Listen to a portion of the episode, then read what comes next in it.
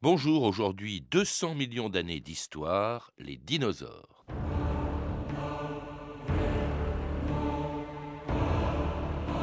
Une bête s'approchait de moi. Son cri féroce m'indiquait qu'elle appartenait à l'espèce des dinosaures, les animaux les plus terribles qui aient jamais erré sur cette terre. Conan Doyle.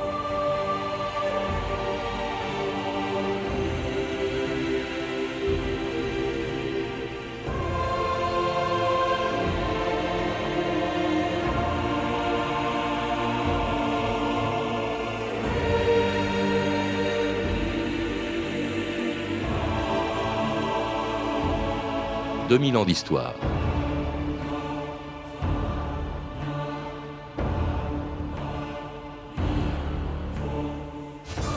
Il n'aura fallu que quelques secondes pour qu'une gigantesque météorite provoque la disparition d'une espèce qui aura régné pendant 160 millions d'années sur la Terre. C'était bien avant l'apparition des premiers hommes et la découverte des premiers fossiles de ces animaux auxquels un paléontologue britannique, Richard Owen, a donné leur nom. Les dinosaures qui depuis nous fascinent plus que n'importe quelle espèce animale vivante. Peut-être à cause de leur poids et de leur taille, des 27 mètres et des 30 tonnes du diplodocus, peut-être aussi de la peur qu'inspire encore le plus féroce d'entre eux, le tyrannosaure, ou peut-être enfin tout simplement à cause de l'âge de ces reptiles dont l'histoire a commencé quelque part sur un continent qui n'existe plus il y a 220 millions d'années. Imaginez que vous remontez le temps très loin en arrière. Vous voyagez vers un temps où la Terre n'était pas encore celle que vos cartes décrivent, bien longtemps avant qu'elle porte le premier homme. Vous avez franchi des millions d'années. Vous êtes à l'ère secondaire, à la période appelée Trias. Un unique continent s'étend de pôle à pôle, la Pangée. De nombreuses variétés de reptiles anciens ont traversé le Trias.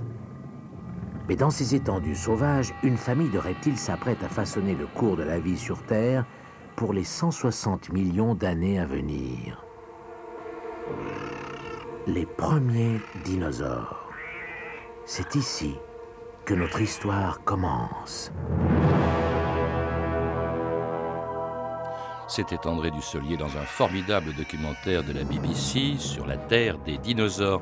Éric Buffetot, bonjour. Bonjour. Vous êtes paléontologue, directeur de recherche au CNRS et auteur d'un petit livre sur les dinosaures dans lequel vous démontez pas mal euh, d'idées reçues, mais sur l'âge des dinosaures, vous êtes tout à fait d'accord avec ce qu'on vient d'entendre. Hein. ils sont nés il y a 220 millions d'années, ce qui paraît insensé d'ailleurs. Oui, tout à fait. Euh, c'est à quelques millions d'années près, parce que les datations ne sont pas d'une précision euh, absolue.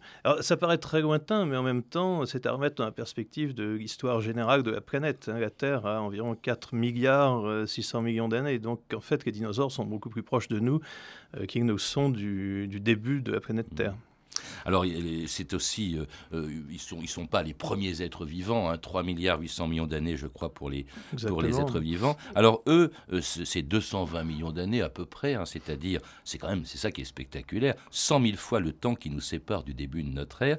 Et puis alors, ils ont vécu très longtemps, 160 millions d'années, pendant lesquelles, dit-on, ils ont dominé la planète. Est-ce que c'est vrai Le terme dominer, évidemment, c'est un peu anthropomorphique. Euh, et euh, quand on dit qu'ils ont dominé euh, les, faunes de cette époque, c'est parce qu'ils étaient nombreux, ils étaient grands, en tout cas pour certains d'entre eux, on les trouvait dans, le monde entier. Et c'est vrai qu'un voyageur qui voyagerait dans le temps et qui arriverait au Mésozoïque, à l'époque des, dinosaures, ce qu'il verrait en premier, probablement, ce serait des dinosaures, hein, parce mmh. qu'ils étaient un peu partout.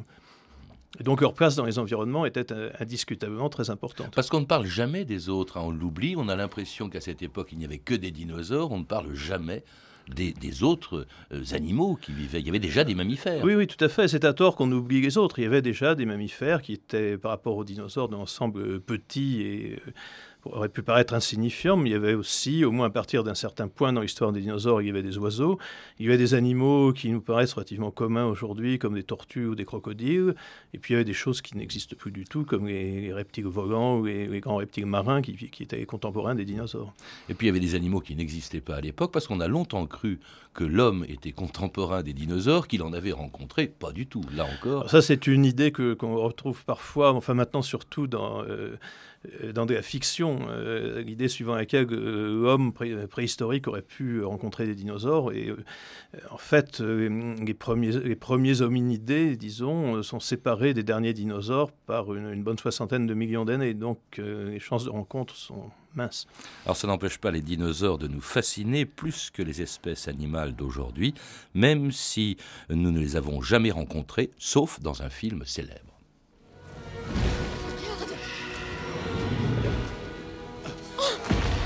C'est. c'est un dinosaure. Cette chose a un coup de 7, 8 mètres Le brachiosaure 9 9 mètres.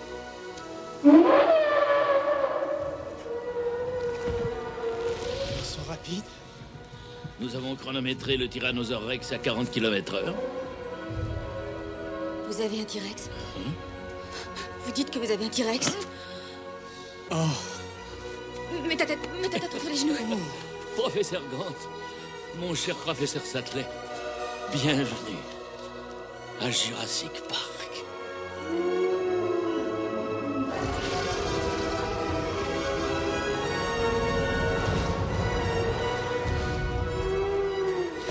Évidemment, c'est l'extrait du film de Spielberg. On peut dire vraiment qu'il a relancé l'intérêt pour les dinosaures, Eric Buffetot. hein. Oui, je crois qu'il faut employer le terme relancer, parce qu'il ne faudrait pas croire que l'intérêt pour les dinosaures a commencé avec le film de Spielberg. Moi, quand j'étais enfant, dans les années 50, il y avait déjà beaucoup de, de livres pour enfants sur les, sur les dinosaures, que je lisais avec euh, grand intérêt. Et en fait, cet intérêt, il remonte euh, aux premières découvertes de, de dinosaures, vers le, le début, le milieu du 19e siècle. Déjà, ils ont, ils ont passionné les fous. Oui, alors justement, comment l'expliquer? Parce que des animaux, il y en a des quantités euh, dans l'histoire de la Terre, euh, euh, et même depuis la mort des, des dinosaures. Comment expliquer cet intérêt? Est-ce que c'est d'abord la taille, évidemment, le, le côté très monstrueux de la plupart de ces animaux Je crois qu'en effet, le côté monstrueux euh, a frappé l'imagination très rapidement. À la fois par euh, la, la taille euh, très grande dans certains cas, il y a des dinosaures qui faisaient plusieurs dizaines de mètres de, de longueur, qui peser plusieurs dizaines de tonnes. Je crois que le record, c'est le diplodocus. hein. Le diplodocus est un des plus longs, c'est pas forcément le plus lourd. Il y a, il y a des animaux comme le, le Brachiosaurus dont on a estimé le, le poids jusqu'à 70 tonnes, ce qui fait quand même pas mal. La grosseur, le gigantisme même de, de certains dinosaures, c'est certain que ça, ça a eu une, euh, une influence sur l'esprit du, du public. Et la, la bizarrerie de, de l'apparence des, des dinosaures aussi, c'est un peu, ils ont repris un peu la, la place de- des, des dragons dans, dans l'imagination euh, populaire. Avec la différence, c'est qu'on sait que ce ne sont pas des créatures imaginaires, ce sont des animaux qui ont vraiment existé. Ce qui les rend euh, peut-être encore plus étonnants à certains égards. Quand, quand vous citez le poids des, 30 des 80 tonnes, c'est ça, du, du brachiosaure, c'est-à-dire euh, 15 fois à peu près la taille d'un éléphant, hein, qui à côté devait ressembler à, à un caniche nain. euh, ça, Il y, a de quoi- il y a de quoi impressionner. Il y a de quoi impressionner, et ça, ça po- ça a d'ailleurs posé pas mal de problèmes aux paléontologues pour comprendre comment de- des animaux aussi énormes pouvaient fonctionner, comment ils pouvaient se déplacer. Ça pose des problèmes de, de biomécanique euh, qui ne sont pas euh, faciles et sur lesquels on, on discute encore. Alors, ils ne sont pas tous gigantesques, euh, Éric Buffetot, parce que moi j'étais surpris en vous lisant d'apprendre qu'il y avait des dinosaures de 5 cm de long. Oui, on a, on a découvert d'ailleurs assez rapidement euh, qu'il y avait des dinosaures qui n'étaient pas si gros que ça, même si c'est les dinosaures euh, gigantesques qui ont attiré l'attention euh, du public et aussi des paléontologues. Mais euh, on sait qu'il existait des dinosaures qui n'étaient pas beaucoup plus gros qu'un oiseau. Et récemment, en Chine, on a trouvé des, des restes de vraiment très petits dinosaures qui étaient de, de la taille, disons, d'un merle, voire encore plus petit. Le microraptor. Le hein. Microraptor, qui est actuellement le, le plus petit, qui est donc le, le tronc fait à peu près 5 cm de long. Bon, il y avait une assez queue, ce qui fait que la taille euh, totale était un peu plus grande, mais ça reste un très très petit dinosaure. Alors, il y a aussi autre chose qui peut fasciner, c'est la peur, tout simplement, et on aime bien se faire peur, la peur qui, qui nous inspire, euh, parce que, bon, euh, la férocité, le, un des plus célèbres, c'est le plus féroce, c'était un carnivore, ils ne le sont pas tous, hein. Euh, bien entendu, le diplodocus dont on parlait, qui est énorme, n'est pas du tout carnivore, mais alors il y a ce tyrannosaure. Oh, le, le monde des dinosaures, hein, c'est un peu un, un monde de brutes, en tout cas, c'est la réputation qu'il a.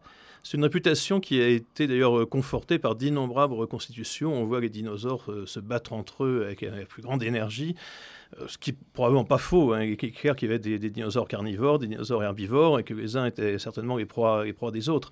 Maintenant, il ne faut pas s'imaginer que c'était forcément des animaux beaucoup plus agressifs euh, que ne sont les, animaux d'aujourd'hui, mmh. même si on a tendance à vouloir se les imaginer systématiquement comme des, des brutes sanguinaires. En tout cas, des animaux qui euh, n'ont plus aucun ou presque plus aucun secret pour nous. France Inter, Alain Le Gouguec, le 21 octobre 1993. France Inter. Écoutez ça, au Japon, le directeur de l'Institut d'études acoustiques de Tokyo, Matsumi Suzuki, a réussi à reconstituer par ordinateur les cris des dinosaures le soir au fond des bois. À partir de la capacité thoracique des gros lézards d'antan et d'un examen minutieux des fossiles qui peuplent nos musées, l'honorable monsieur Suzuki a réussi le plus scientifiquement du monde à fixer l'empreinte vocale des animaux disparus il y a des millions d'années. La complainte de l'élasmosaure fait office de clé de sol. Séquence document.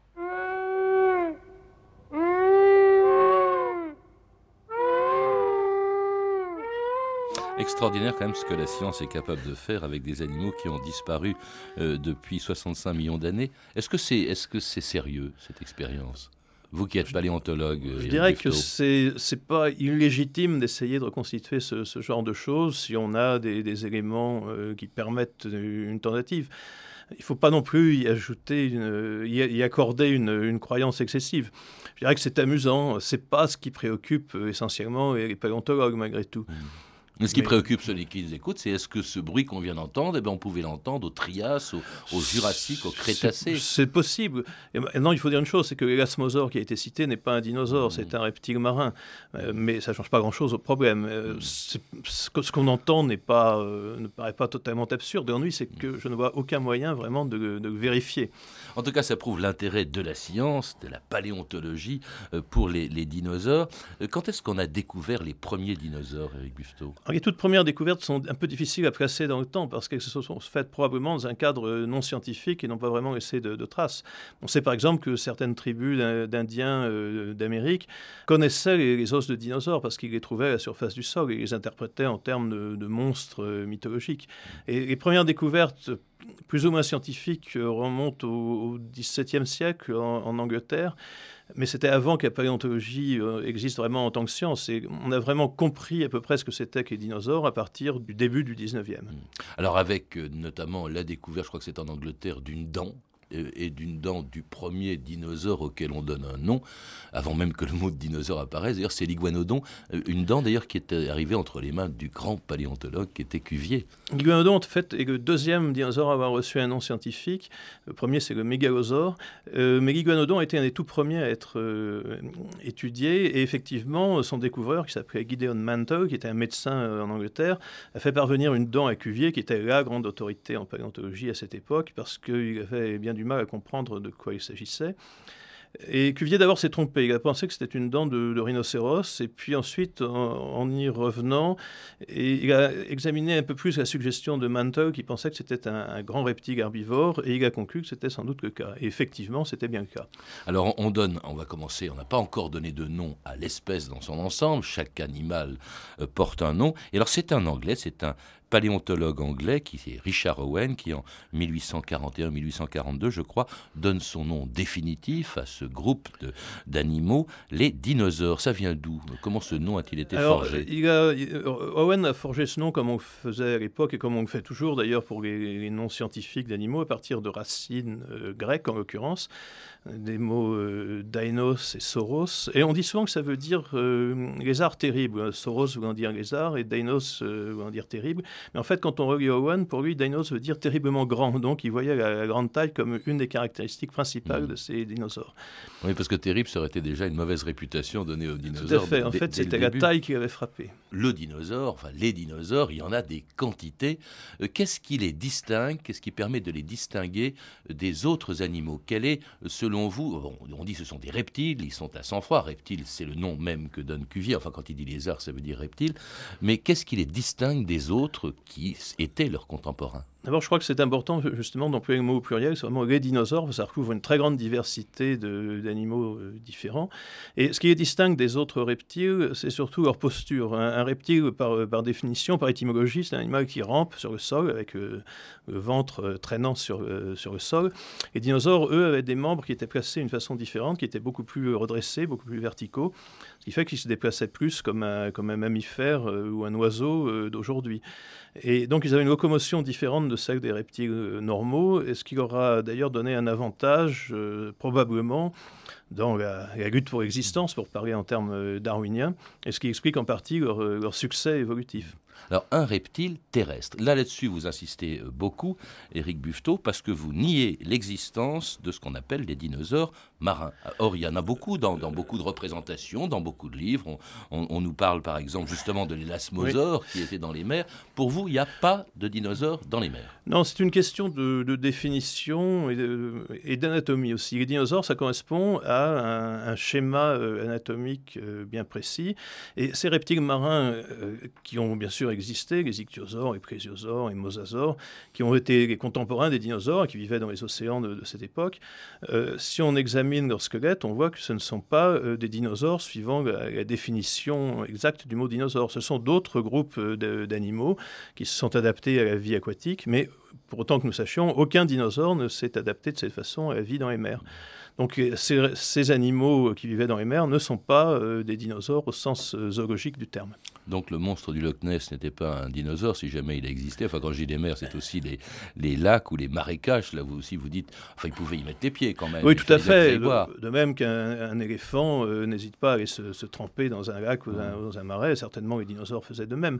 Mais il n'y avait pas de, dinosaures qui soient adaptés à la, natation, si vous voulez, qui soient euh, transformés pour vivre dans l'eau ou dans, ou dans, la mer. Donc, euh, reptiles terrestres. Alors, quid des dinosaures qui volent? Parce qu'il y en a aussi, on les représente beaucoup. Alors oui, ça aussi, c'est un, je dirais un abus de langage. Il y avait des grands reptiles euh, volants, contemporains aussi des dinosaures, les ptérodactyles, les ptérosaures. il y a le ptéranodon qui est connu parce que c'est un des, plus grands. Et euh, on a souvent tendance à dire que ce sont des, dinosaures volants. Mais là encore, euh, zoologiquement parlant, c'est inexact. Ce sont des animaux qui appartiennent à un autre groupe de reptiles qui est bien distinct des, dinosaures. Alors maintenant, est-ce qu'il faut vraiment exclure la possibilité de dinosaures volants? Probablement pas, parce que euh, ces dernières années, on a découvert en Chine des squelettes de, dinosaures, de petits dinosaures, comme on disait tout à bah, l'heure. le microraptor. Comme le microraptor, notamment. Il y avait des plumes. Qui avaient des plumes. Euh, et on s'aperçoit que de nombreux, de nombreux dinosaures, de petits dinosaures carnivores, en fait, n'avaient pas une peau hmm. cailleuse comme on s'imaginait, mais étaient couverts de plumes. Et certains d'entre eux euh, d'après la, position et la taille de ces plumes, étaient des animaux qui pouvaient planer probablement de, de branche en branche. Alors où est-ce qu'ils vivaient, Eric Buffetot? Parce que on l'a entendu à la naissance des dinosaures, au Trias, il y a un continent, point barre, hein, la Pangée, mais tous ces dinosaures, ils ont évolué, les espèces n'ont pas vécu euh, tout en même temps. Euh, il y a des endroits bien particuliers où on les retrouve, mais uniquement dans cet endroit. Par exemple, le célèbre, l'épouvantable, l'abominable tyrannosaure, c'est uniquement en Amérique du Nord, mais toujours, dit-on aussi, dans un climat chaud, tropical. Mais en fait, les dinosaures, on a retrouvé le reste sur tous les continents. Le dernier continent où on a trouvé, c'est l'Antarctique. Ah Donc, ils ont vécu dans, vraiment dans le monde entier, dans un monde qui a beaucoup changé. Euh, l'Antarctique, qui n'avait pas, qui n'avait pas de côte polaire à l'époque. n'était pas couvert de glace. Et donc ces dinosaures, ils ont suivi, euh, si on peut dire, la, dérive des continents, ce qui fait qu'à mesure que les continents se, séparaient les uns des autres, les populations de dinosaures qui vivaient sur les continents se trouvaient séparées elles-mêmes et euh, donc évoluaient dans des directions différentes. Alors ce qui est fascinant aussi, bien sûr, c'est peut-être qu'explique le, le, mystère qui, nous intéresse chez les, chez les dinosaures, c'est qu'ils ont tous disparu d'un seul coup. On s'est d'ailleurs longtemps demandé pourquoi Et même on se demande s'il n'en existe pas encore aujourd'hui en Afrique où certains croient dur comme fer en l'existence du dernier représentant des dinosaures, Jean-Jacques Barlois au micro des Chemins de la Connaissance de France Culture en 1991. Il s'agit du fameux euh, Mokele Bembe. Euh, l'affaire se passe dans le nord du Congo où les habitants décrivent un animal long de 7 à 8 mètres, euh, assez massif, avec un long cou, une petite tête, et qui mène une existence amphibie. Emmanuel, qui est un grand chasseur d'éléphants, il nous a parlé d'un étang où l'animal existait il y a six mois.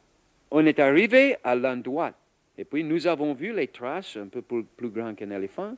Il y avait au moins quatre pieds. De chaque côté de ces traces, il y avait au moins 4 mètres de largeur où l'herbe était aplanie. Peut-être que c'était la queue. Eh ben, nous avons pris la pirogue avec une sonneur. On a cherché partout dans la ligue herbes, mais on n'a rien trouvé. Et c'était Pasteur Thomas, guide d'une mission scientifique sur les traces du Mokele Membe. Pasteur Thomas qui n'a rien trouvé, mais qui croit dur comme fer en ce Mokele Membe apparemment. Vous, vous n'y croyez pas du tout. euh. Je ne crois pas, que, en tout cas, que euh, Mokele Mbembe soit un dinosaure, parce que la description qu'on en donne, une espèce de gros animal euh, semi Qu'on n'a jamais vu. Hein. qu'on a, que certains disent avoir vu, mais Mm. qu'on n'a jamais photographié, par exemple, ça correspond à l'idée qu'on se faisait des dinosaures il y a 50 ans, mais plus du tout à celle qu'on s'en fait aujourd'hui. Donc si par hasard il existe, ce n'est très probablement pas un dinosaure. Mais ils ont, alors, ils ont disparu il y a 65 millions d'années, et puis leur disparition quand même posait un problème. Avant qu'on évoque toutes les hypothèses, il y, en- il y a déjà quelque chose qui gêne, qui a gêné l'Église dans cette idée qu'une espèce entière puisse disparaître d'un seul coup. Mais en fait, ça a gêné l'Église et même les philosophes, pas forcément très dévots du XVIIIe siècle, euh, le fait que des espèces, pas forcément les dinosaures, mais n'importe quelle espèce disparue, aussi bien les mammouths si vous voulez, aient pu disparaître. Parce qu'on imagine mal, que dans le plan de la création divine, il puisse y avoir des animaux qui soient suffisamment euh, ratés, peut-on dire, pour qu'ils aient disparu. Donc ça a été un obstacle euh, philosophique et théologique à surmonter pour que la paléontologie puisse se développer en tant que science. On a émis des quantités d'hypothèses euh, qu'on va passer en, en revue. D'abord, on a cru qu'ils avaient disparu à cause des mammifères qui vivaient en même temps qu'eux. Ça a été dit, on a pré- prétendu par exemple que les petits mammifères, qui étaient de la taille, les plus gros étaient de la taille d'un blaireau, hein, qui vivaient au temps des dinosaures, avaient pu euh, dévorer les, les œufs des dinosaures jusqu'à ce que les dinosaures finissent par s'éteindre. C'est assez invraisemblable parce qu'en fait, les dinosaures et les, mammifères primitifs ont, vécu côte à côte pendant 160 millions d'années au bas mot, sans que l'un provoque la disparition des autres. Donc c'est difficile de croire que ça s'est produit comme ça. Alors, autre hypothèse, celle d'une catastrophe. Il y a eu par exemple l'idée qu'un un refroidissement climatique brutal aurait provoqué leur disparition. On a beaucoup pensé, en effet, que les dinosaures auraient pu être victimes d'un changement du climat, d'un refroidissement du climat. Et ça, c'est parce qu'on a très longtemps cru que les dinosaures étaient simplement des gros reptiles, c'est-à-dire des animaux à sang froid qui ne pouvaient pas supporter des climats trop, trop froids. Et ça, on s'aperçoit de plus en plus qu'en fait, les dinosaures, à cet égard, n'étaient pas comme les reptiles euh, d'aujourd'hui. De nombreux arguments, y compris des arguments tirés de, de la géochimie des, des dents de, de dinosaures, euh, montrent que très probablement les dinosaures étaient des animaux à sang chaud, c'est-à-dire qu'ils pouvaient maintenir leur température euh, corporelle au-dessus de celle du, du milieu extérieur si nécessaire, et donc ils pouvaient supporter des températures Mm. relativement basses. Alors, on a pensé aussi qu'ils étaient inadaptés au milieu. Ils n'auraient peut-être pas vécu, dites-vous, Tout à fait. euh, aussi longtemps, 160 millions d'années. Alors, évidemment, la bonne hypothèse selon vous, mais ce n'était une hypothèse que jusqu'en 1980. Là maintenant, vous dites vous-même être convaincu, c'est cette fameuse collision il y a 65 millions d'années, une euh, météorite qui arrive sur la Terre. On a même trouvé l'endroit, je crois que c'est sur la péninsule du Yucatan. Oui, tout à fait, c'est sur la péninsule du Yucatan. Euh, et ça, il faut bien voir que ça n'est pas une invention, une hypothèse, un jeu de l'esprit, c'est un fait géologique maintenant qui est avéré. C'est une très grosse météorite qui devait faire une, bonne dizaine de kilomètres de diamètre a heurté la Terre il y a 65 millions d'années. Et ce qu'on peut dire aussi, c'est que cet événement a eu des retombées euh, à l'échelle du monde entier, puisqu'on retrouve précisément des, produits qui viennent de, cet impact sur toute la surface du globe. Et ça doit être un événement qui a eu des, des conséquences écologiques immenses sur l'ensemble de la planète. Et c'est le moment où disparaissent non seulement les dinosaures, mais aussi beaucoup d'autres espèces.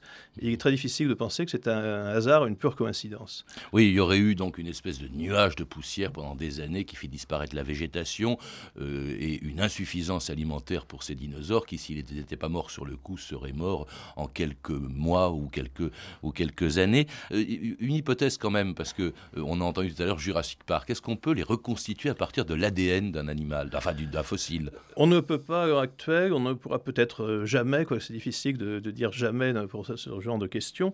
Le grand problème, c'est de trouver de l'ADN qui soit en bon état, parce que l'ADN, c'est une molécule euh, qui est très fragile, et on n'a jamais retrouvé d'ADN en bon état qui soit aussi ancien que les dinosaures.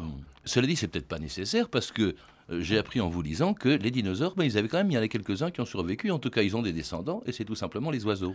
Oui, c'est ce qu'on pense aujourd'hui. Euh, il est de plus en plus euh, clair que euh, les, oiseaux descendent de certains de ces petits dinosaures qui portaient des plumes, dont on a parlé tout à l'heure, qu'on trouve de plus en plus fréquemment, notamment en Chine, et qui montre maintenant la transition entre un dinosaure, un dinosaure arboricole, un dinosaure planeur éventuellement, et puis un oiseau primitif. Donc il est de plus en plus vraisemblable que les dinosaures ne sont pas éteints sans descendance, et qu'ils ont même des descendants euh, très nombreux et très communs, euh, qui sont les oiseaux. Et puis des oiseaux très gentils, c'est peut-être d'ailleurs ce qui explique l'idée que l'idée que l'on s'est fait des, dinosaures, eh bien, elle a beaucoup changé dans le temps, les sentiments qui nous inspiraient ont, ont évolué. Écoutez France Inter, Philippe Abitboul, le 14 janvier 2000. Ne ratez pas le crépuscule des dinosaures, une exposition présentée actuellement au Palais de la Découverte jusqu'au 14 mai. On peut y voir des dinosaures plus vrais que nature et en plus, ils bougent. Les enfants sont ravis, comme en témoignent ces réactions recueillies sur place. Yves Coppens, on vous retrouve à regarder les dinosaures. Qu'est-ce que vous faites ici? Je viens m'instruire et regarder ces bêtes qui m'effraient. Allez voir le tyrannosaure, il est effrayant. Je pense que pour euh, tous, les, tous les publics qui viennent ici, en particulier les publics de petits, euh, c'est impressionnant de, de reconstitution. on y croirait, on y croirait vraiment. Surtout quand ils détournent la tête sur vous, euh, là, on, là, on a vraiment peur. S'ils attaquent, euh, on est mal. Les terrasses, ils sont courageux. Hein. Puis là, ils, pourraient tous nous manger si ce serait un vrai. Hé, hé, dinosaure, dinosaure, à la là. Oh, c'est un, grand, c'est un grand lézard. C'est un grand lézard, le tyrannosaure est courageux. C'est extraordinaire cette évolution. Euh, il y a un siècle, on disait du mal des, dinosaures. Euh, Jules Verne, Conan Doyle, on l'a entendu, on disait du mal. Maintenant, euh, voilà, qui sont presque sympathiques. Oui, il y a eu un, peu un retournement de, tendance quant à la façon de voir les dinosaures. On les voyait vraiment comme des, brutes euh, stupides et, malfaisantes. Et puis maintenant, ça a un peu changé. Alors, les enfants aiment bien se faire peur quand même avec le tyrannosaure, mais il y a des dinosaures qui paraissent presque mignons. On voit des, mères dinosaures qui, veillent sur leur nid, sur leurs petits, euh, des choses comme ça. Euh, ça en devient presque mièvre et extrême. Mais les dinosaures sont devenus quelque chose de beaucoup plus sympathique. Il y a des peluches de, dinosaures, par exemple. Il y a même des gens qui souhaitent les réhabiliter moi, j'ai reçu un mail ce matin de quelqu'un qui savait qu'on allait faire chose sur les dinosaures et qui dit La réintroduction des dinosaures est une opération absolument indispensable pour l'avenir de notre planète. Le dinosaure est un animal fort sympathique et qui gagne à être connu. Oui, j'amuse beaucoup euh, avec ça, ce, groupe euh, Dino. Et, et c'est vrai que le dinosaure, maintenant, euh, a pris une, connotation assez positive. C'est un animal dont on, a tendance à regretter la disparition, mm. quelque part. Et est-ce qu'on sait tout d'abord sur les philosophes, sur les philosophes, ce que je dis, sur les dinosaures, pardon, Éric Buffetot? J'espère que non, sinon les, paléontologues sont condamnés au, au, chômage. Non, on est loin de tout savoir. On connaît plusieurs centaines d'espèces de dinosaures, mais quand on considère qu'ils ont vécu pendant si longtemps, pendant tellement de dizaines de millions d'années, on se rend compte que ce qu'on connaît, c'est une, fraction de ce qui a vraiment existé. Et tous les ans, on découvre plusieurs dizaines de nouveaux dinosaures. Donc rien que l'inventaire des dinosaures est loin d'être fait. Vous-même, vous y allez régulièrement, je crois, en Thaïlande, vous m'avez dit. Oui, euh, régulièrement. Qu'est-ce qui reste à découvrir bah, chose? Géographiquement, il y a des... Quelle serait la découverte sur les dinosaures du 21e siècle? Ah, je ne sais pas. Déjà, géographiquement, il y a des, euh, des endroits euh, qui n'ont pas encore été prospectés. Je parlais tout à l'heure de, l'Antarctique, qui est lointain et il n'est pas très accessible. Mais on sait qu'il y a des dinosaures, mais on, est loin de bien les connaître. Mm. Mais même beaucoup plus près de, nous, on trouve des, dinosaures tout à fait inattendus dans des pays d'Europe et des, des, régions de France. Merci Eric Buffetot. Je rappelle que vous êtes l'auteur du livre Les dinosaures, publié aux éditions Le Cavalier Bleu dans la collection Idées reçues et également l'auteur de Cuvier, le découvreur de mondes disparus, aux éditions Pour la Science. Vous avez pu entendre des extraits du documentaire de la BBC sur la Terre des dinosaures en DVD chez France 3 Vidéo et du film de Steven Spielberg, Jurassic Park, disponible en DVD aux éditions Zone 2. Et puis vous avez pu entendre aussi des extraits de deux émissions de France Culture, Les Chemins de la Connaissance de Laurent Forge et L'échappée belle de Robert Arnaud. Toutes ces références sont disponibles par téléphone au 32 30, 34 centimes la minute ou sur le site franceinter.com. C'était 2000 ans d'histoire. la technique Sophie Moreno et Patrick Henry. Documentation Emmanuel Fournier, Claire Destacan et Franck Olivard. Une réalisation de Anne Kobilac.